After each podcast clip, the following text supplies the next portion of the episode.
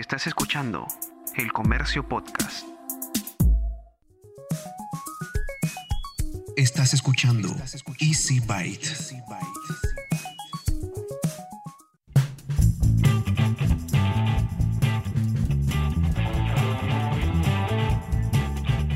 Bienvenidos a un nuevo episodio de Easy Byte, el podcast de tecnología del diario El Comercio. Mi nombre es Bruno Ortiz. La semana pasada no hubo episodio por esos problemas técnicos que suelen pasar justo ahora cuando uno está haciendo teletrabajo. Pero lo importante es que esas dificultades ya se solucionaron y estamos aquí con el episodio 5 de esta segunda temporada. Esta semana venimos cargados de bastante información, sobre todo para ti que estás buscando cómo hacer negocio desde tu casa por la cuarentena. Voy a contar sobre una laptop nueva pensada solamente o principalmente en emprendedores y sobre una nueva plataforma de pagos digitales que puede hacer que tus negocios se agilicen. Además, el tema central de esta semana es sobre cómo le ha ido a las marcas de smartphones durante estos meses de cuarentena. Pero como siempre vamos a empezar con las noticias. Google acaba de anunciar la versión beta de Android 11 y a continuación te voy a detallar cuáles son las principales novedades de esta nueva versión del sistema operativo que llegará a los consumidores hacia la segunda mitad del año. En cuanto a las notificaciones, todas las conversaciones van a tener una sección dedicada a las barras de notificaciones para que sean más fáciles de ver, responder y administrar desde un solo lugar. Vas a poder elegir cuáles son prioritarias y ordenarlas de acuerdo a su relevancia. El sistema va a crear sugerencias de teclado inteligentes y contextuales con opciones de emojis y texto para autocompletar mensajes o llenar formularios sin que Google vea, eso es lo que asegura el fabricante, lo que el usuario está escribiendo. Asimismo, se va a relanzar Voice Access que busca mejorar la experiencia de las personas que necesiten controlar su teléfono completamente con la voz. También se va a mejorar la integración de Android con otros dispositivos conectados para hacer más fácil la interacción con ellos y además hay muchas muchas mejoras con respecto a temas de seguridad, permisos otorgados, etcétera, etcétera. Samsung lanza un nuevo monitor gamer, curvo, el G7. Ellos aseguran que es el primer monitor de juegos 1000R del mundo. ¿Qué significa esto? Significa que tiene un radio de curvatura de 1000 milímetros. Además, tiene un tiempo de eh, respuesta rápida de 1 milisegundo con tasa de actualización de 240 Hz y una calidad de imagen QLED. El Samsung Odyssey G7, así es como se llama, de 27 y 32 pulgadas, también incluye la tecnología White Quad Height Definition o WQHD con resolución de 2560 x 1440, relación de aspecto 16:9 y tecnología Quantum Dot para una presentación de colores precisa independientemente de la iluminación. Sony anunció el desarrollo de un plan de manejo de residuos de aparatos eléctricos y electrónicos en el Perú con la finalidad de reducir la huella de carbono y los impactos negativos en el ambiente. Según la empresa japonesa, durante el año pasado Sony Perú llegó a recolectar 35,1 toneladas de residuos electrónicos a nivel nacional, lo que significó un incremento de 27% respecto al año anterior. Para este año se han dispuesto 8 puntos de acopio en todo el país, 6 en Lima, en San Borja, San Isidro, Los Olivos, San Juan de Miraflores, San Miguel y 2 en la provincia de Chiclayo. Debido a que aún se mantienen restricciones para el libre tránsito por la ciudad, Claro anunció el lanzamiento de su nueva app Activa tu Chip Claro. ¿Qué es eso? Es una herramienta que permite autogestionar desde tu mismo celular la activación de una línea de telefonía móvil, prepago o pospago, gracias a un sistema virtual de verificación biométrica enlazado con el RENIEC. De esta forma será posible realizar una portabilidad a Claro, activar una línea nueva o recuperar un número claro de forma fácil, rápida y segura. Los usuarios van a poder adquirir un chip en las tiendas seleccionadas en supermercados Totus de Megaplaza, Mall del Sur, Atocongo y Santanita o comprarlos a través de tiendaclaro.pe con delivery sin costo. Para más información puedes ingresar a claro.com.pe barra activa tu chip.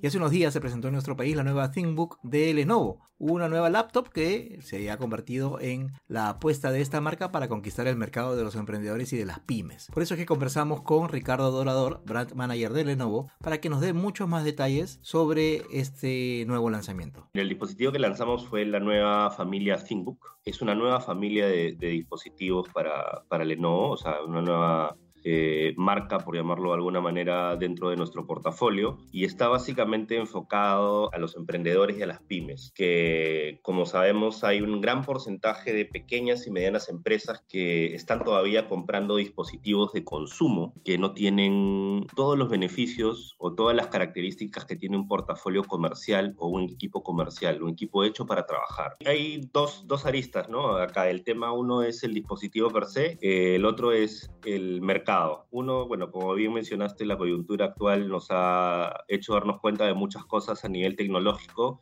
que tal vez no éramos conscientes anteriormente, ¿no? El común denominador de, de un hogar promedio peruano era una computadora por hogar. Fuera de las, de, las cabezas de familia que podían tener su computadora de trabajo, que se los da la empresa, por supuesto. ¿no? Hoy por hoy esa premisa ha cambiado. Si habían dos hijos en la casa y una mamá que también trabajaba y un papá que trabajaba, probablemente ellos eran los únicos y los hijos compartían una computadora. Hoy por hoy se ha vuelto a, se ha transformado esa, esa necesidad a una computadora por persona. ¿Cómo ataca este producto esencialmente las necesidades de, del home office? Hay tres aspectos clave, ¿no? Uno que en, el, en la investigación que hizo Lenovo encontramos que pues más del 50% de la, de la fuerza laboral es entre millennial y generación Z. Y dentro de esta investigación que se realizó, se, se realizaron diversas preguntas donde se le ponía mucho énfasis a qué buscaban esta nueva fuerza laboral, ¿no? Que ya toda la mayoría ha nacido con una pantalla táctil bajo el brazo. ¿Qué, qué querían de un dispositivo? Y en su mayoría, pues gran porcentaje respondió que era, era importantísimo, de suma importancia el diseño. Es un equipo que se ve moderno, que se siente moderno,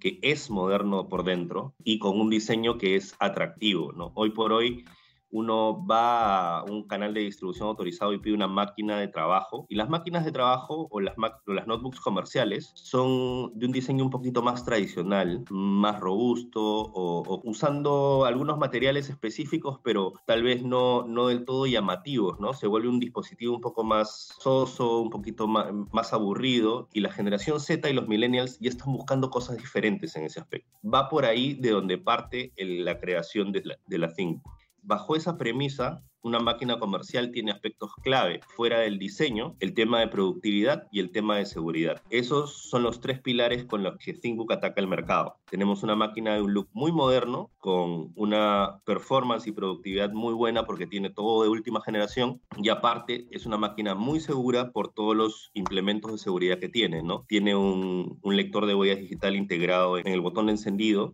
con el Modern Standby o el Smart Power On, que hace que la máquina esté, esté conectada prácticamente en estado de suspensión, ¿no? Siempre consultando nuestros, nuestros correos, por ejemplo, si hemos dejado un, Outlook o una web encendida viendo correos. También tiene el dispositivo Think Shutter y yo, por ejemplo, en este momento estoy con la cámara cerrada a través del dispositivo Think Shutter. Eso me da la seguridad de que nadie puede estar viendo lo que yo estoy haciendo o nadie me está viendo en caso yo no lo desee. Y bueno, sabemos que también siempre va a haber algún elemento malicioso que pueda querer sacar mi información o tener información de, a través de mi cámara ¿no? o mi micrófono. Con esto nos aseguramos pues que, que esto no se dé. Entonces, digamos que con esos tres aspectos clave, fuera del, tema servicios y software, que también está dentro de la propuesta de valor de ThinkBook, es como queremos atacar las necesidades generales del emprendedor. Tenemos softwares asociados a nuestra propuesta de valor como Lenovo Vantage o, ThinkShield, que es la, marca que usamos para, para, el tema de seguridad, donde este, vas a poder encriptar tu disco si lo deseas. Esos detalles, por lo general para el usuario de a pie, son, pasan desapercibidos. Entonces pagas, pagas por una máquina en, en un retail, una máquina de, o compras una máquina de consumo que no tiene todos esos valores agregados y que incluso hasta por tema de durabilidad es diferente a una máquina comercial. Con esos tres pilares yo te diría es para la ThinkBook es productividad, diseño y seguridad. Y esta semana regresa a la sección Cómo funciona. En esta oportunidad nos contesta Fiorella Lezama, Country Manager de Mercado Pago. Ella nos va a explicar cómo funciona Mercado Pago. Mercado Pago es la fintech líder en Latinoamérica. Estamos operando en siete mercados de la región, entre ellos está Perú. Eh, damos el servicio de procesamiento de pagos digitales para el mundo online, eh, el cual procesamos pagos de empresas de todo tamaño, grandes corporaciones, medianas y pequeñas, así como emprendedores, con productos adecuados al segmento del cliente, ya sea desde un checkout o un, un botón de pago totalmente personalizado, con integraciones propias a, los sistemas de, estas cuentas grandes, digamos corporativas, así como a través de módulos que tenemos ya eh, desarrollados en las diferentes plataformas de comercio electrónico, eh, que podrían ser, por mencionar algunas, Shopify, Vitex, WooCommerce, etcétera, entre otras. es muy fácil que una empresa o un emprendedor pueda descargarse el módulo de Mercado Pago y empezar a cobrar online. Y además tenemos soluciones mucho más enfocadas a un comercio mediano pequeño como las de link de pago que permiten a cualquier emprendedor recibir pagos a través de sus redes sociales o de un email o de, o de, un mensaje de texto. Adicional, nosotros brindamos el servicio de pagos digitales en el mundo físico a través de los códigos QR que lo que permiten es realizar un pago de manera segura, rápida, sin contacto y además en esta coyuntura ofreciendo un 0% de comisión a los comercios que lo adopten. Y obviamente no hay costos tampoco del lado de los usuarios. Adicionales a estos dos servicios, en otros mercados eh, tenemos cuentas digitales que remuneran el dinero de, de, las personas. Tenemos emisiones de tarjeta prepago, emisiones de tarjetas de crédito y lo que buscamos es la democratización de los pagos en general en Latinoamérica, acercando toda esta digitalización financiera a todos los segmentos de clientes. Y tal como les adelanté, el tema central de esta semana es cómo le ha ido a las marcas de smartphones en el mercado local durante los meses de cuarentena. Y para eso tuve una videollamada con Marcela Mendoza, periodista de la sección Economía y Día 1 del Diario del Comercio. Justo ella ha publicado en, en, estos días una nota con respecto a la cantidad de celulares, de, de unidades importadas y a cuántos han estado vendiendo durante la época de cuarentena. Marcela, ¿cómo estás? Bueno, buenos días, Bruno. Eh, cuéntanos eh, un poco, ¿qué cosa es lo que, lo que pudiste encontrar en esta investigación que has hecho con respecto a cómo se ha movido el mercado de celulares justamente en estos últimos días, en estos últimos meses que han coincidido con, con la pandemia? Tal como, como se imaginó un poco al principio de la pandemia, la crisis vivida en China afectó el movimiento de celulares en todo el mundo. ¿no? Nosotros hemos tenido como dos, eh, eh, tenemos las cifras de enero a abril las hemos comparado las cifras de este año con las cifras del año pasado y lo que hemos observado es que han habido dos meses de caídas muy intensas. Enero fue más o menos bien, lo, lo usual dentro de lo que es en enero, pero en febrero se siente un primer bajón que en unidades y en importaciones bordea entre el 30 y el 40% de unidades menos y también en valores. Eso es en febrero. Y luego en abril se vuelve a sentir otro bajón en las importaciones. ¿Qué es lo que ha pasado? En febrero se sintió el efecto del cierre de las fábricas de China. China, naturalmente... Ojo que, perdón, sí, que, esta, que, que, esto era antes de que la enfermedad llegue tal cual aquí sí. a la región. O sea, esto era como empezó en China, ellos son los sí. que primero se afectaron y por la cuestión de la lejanía recién en febrero es que nosotros sentimos, un mes después de que empezó el tema en China, aquí llegaban menos aparatos porque había más fábricas cerradas.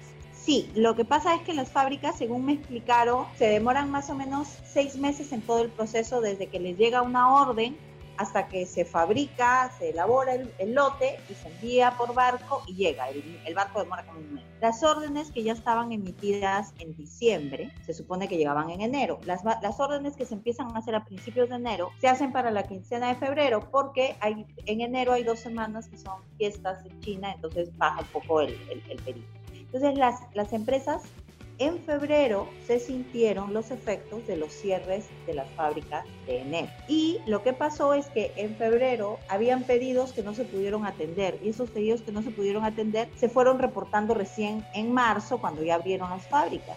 Pero el, el bache solo hubiera sido en febrero, esa caída de 30, 40%, dependiendo de las marcas, unas más, otras menos, pero más o menos por ahí. Esa caída solo se hubiera sentido en febrero si eh, la pandemia no se hubiera generalizado y no hubiera llegado al continente latinoamericano, pero llegó al Perú y automáticamente en la quincena de marzo se cierra todo tipo de venta. O sea, no hay venta de los operadores. Los operadores, que son los principales vendedores de equipos, no te pueden vender equipos.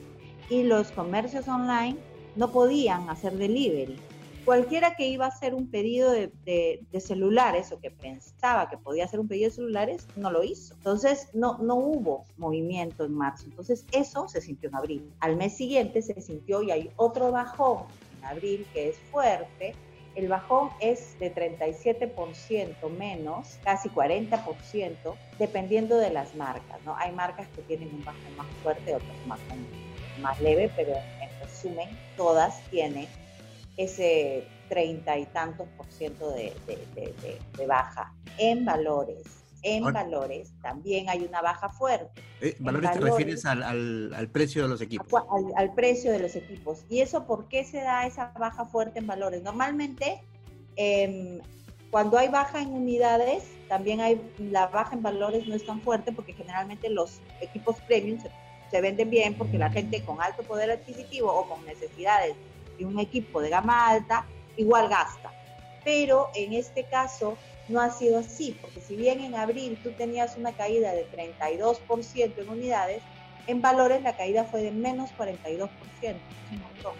¿Y por qué ha habido una caída tan alta de menos 42%? Porque lo que ha pasado es que se ha frenado sobre todo el pedido de equipos de gama alta. Y lo que se está moviendo muchísimo más es la gama media y la gama de entrada también, pero más la gama media, porque el, el, consumidor de muy pocos ingresos económicos tampoco está comprando, entonces la gama muy, muy baja tampoco se está moviendo. Eso, eso es lo que, discúlpame, eso, eso, lo habíamos notado justamente la última vez que nosotros habíamos conversado, que eh, justamente tú mencionabas que uno de los que habían salido beneficiados había sido Xiaomi, que es un, una marca que tiene, además de un montón de productos en un montón de rubros, básicamente en celulares tiene una muy buena oferta, sobre todo en gama baja y gama media, a muy Sí. buenos precios. Sí, Xiaomi, no solo en Perú, según los reportes de la región, en el primer trimestre, Xiaomi también tiene un crecimiento exponencial.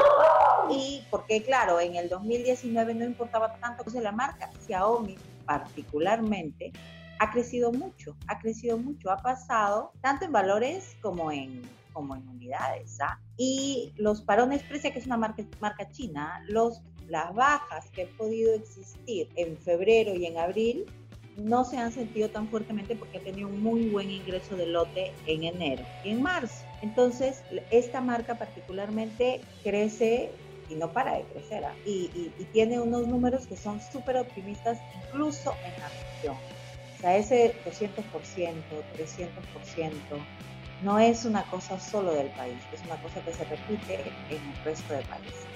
Pero se han recuperado bastante bien en abril, ¿no? Sí, porque eh, eran, en algunos casos, según me explicaron, por ejemplo, en el G, lo que pasaba es que eran pedidos que se habían hecho desde febrero. Que, o sea, habían pedidos que se habían hecho hacia, hacia enero y hacia febrero, que tú ya haces la orden de producción, pero la orden no se pudo atender. Entonces la orden recién se pudo atender en marzo y en marzo han hecho la orden y como demora un mes en llegar, entró el producto en abril. Pero esos son pedidos hechos en enero, antes de que pasara todo esto. Los pedidos reales van a empezar ahorita en mayo, recién las marcas van a poder empezar a hacer nuevos pedidos pensando un poco en cómo va a ir la oferta y la demanda, pero con la crisis económica estamos viviendo, las expectativas y con las limitaciones para la venta, no es que va a tener un salto de golpe.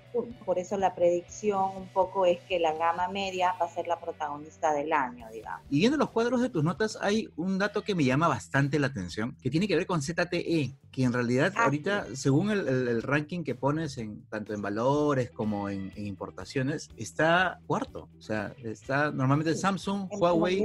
Motorola, y de ahí viene ZTE sobre Apple, sobre LG, sobre Xiaomi, sobre otras marcas. Y es una eh, eh, ZTE, que también es una marca china, normalmente más que gama media, está creo que más especializada en comercializar gama baja, incluso a nivel local. Sí, claro, tú en Xiaomi tienes un 330% de crecimiento y eso es porque ellos han puesto foco en mejorar su presencia en el mercado latinoamericano y están logrando colocar mejor su marca, están dándole más fuerza. Antes no tenía tanta fuerza, ahora tiene más fuerza, pues traen más. En el caso ZTE, justamente me lo comentaron, me dijeron que es un caso típico, es un producto efectivamente de bajo costo y es muy variable. Entonces, de repente tiene un mes que funcionó muy bien y de repente tiene otro que bajó y no necesariamente sigue la, la, la, la métrica del, del resto. Y básicamente es, tú comparas unidades versus valores, así como Apple siempre está tercero en valores, pero está como séptimo, octavo en, en unidades,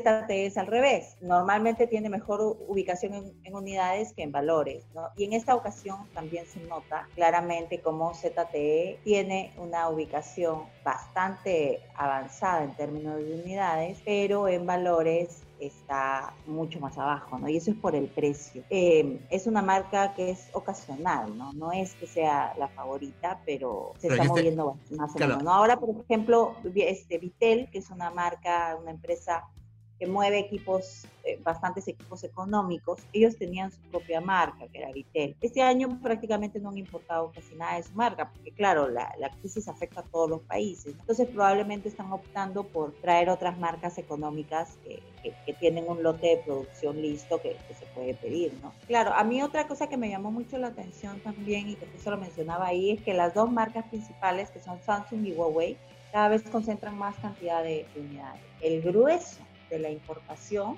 es en esas dos marcas en Samsung y en Huawei. Y las otras marcas, las marcas este, más económicas, eh, han ganado posición, pero tienen eh, menos participación del total. Lo interesante es que la distancia que hay entre, entre Huawei y, Samsung no es tampoco tan amplia, ¿no? O sea, Samsung está arriba en realidad por, por bastante poco, ¿no? Sí, sí.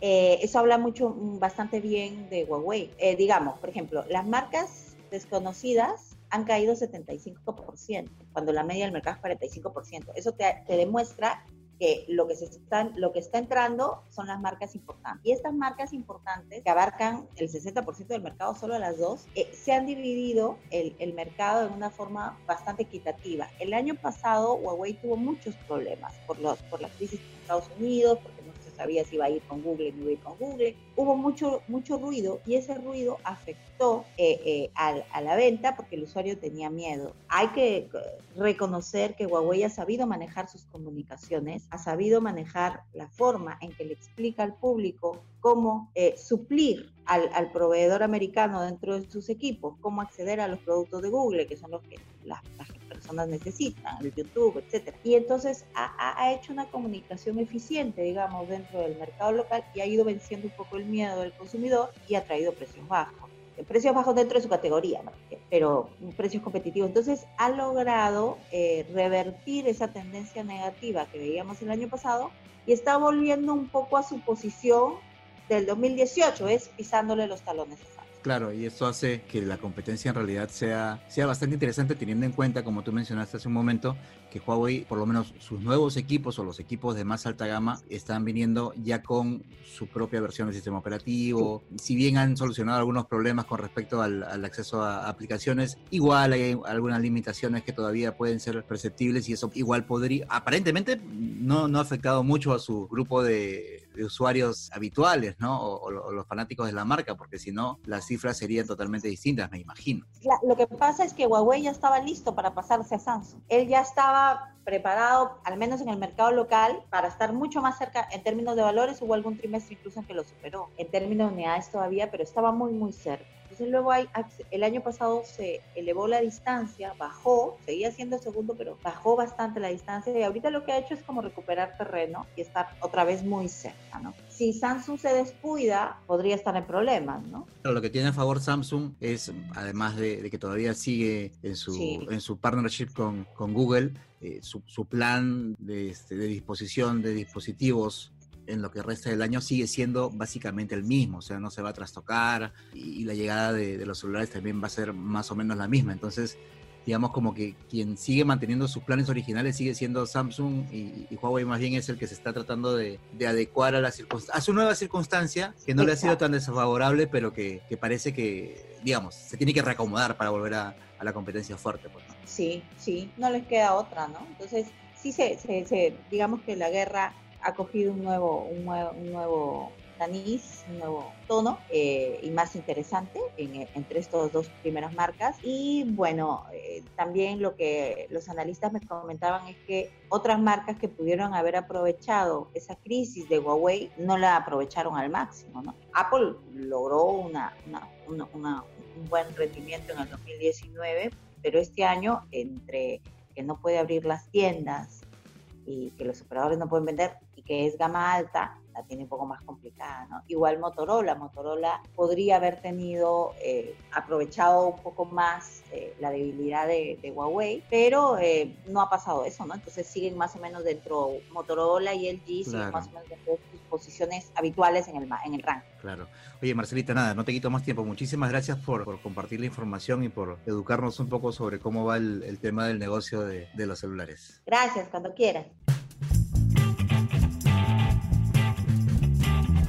Y hasta aquí hemos llegado con el episodio 5 de la temporada 2 de Easy Byte, el podcast de tecnología del diario Comercio. Gracias por haber llegado hasta aquí. Mi nombre es Bruno Ortiz y recuerda que tenemos una cita la próxima semana, así que pasa la voz. Esto fue El Comercio Podcast.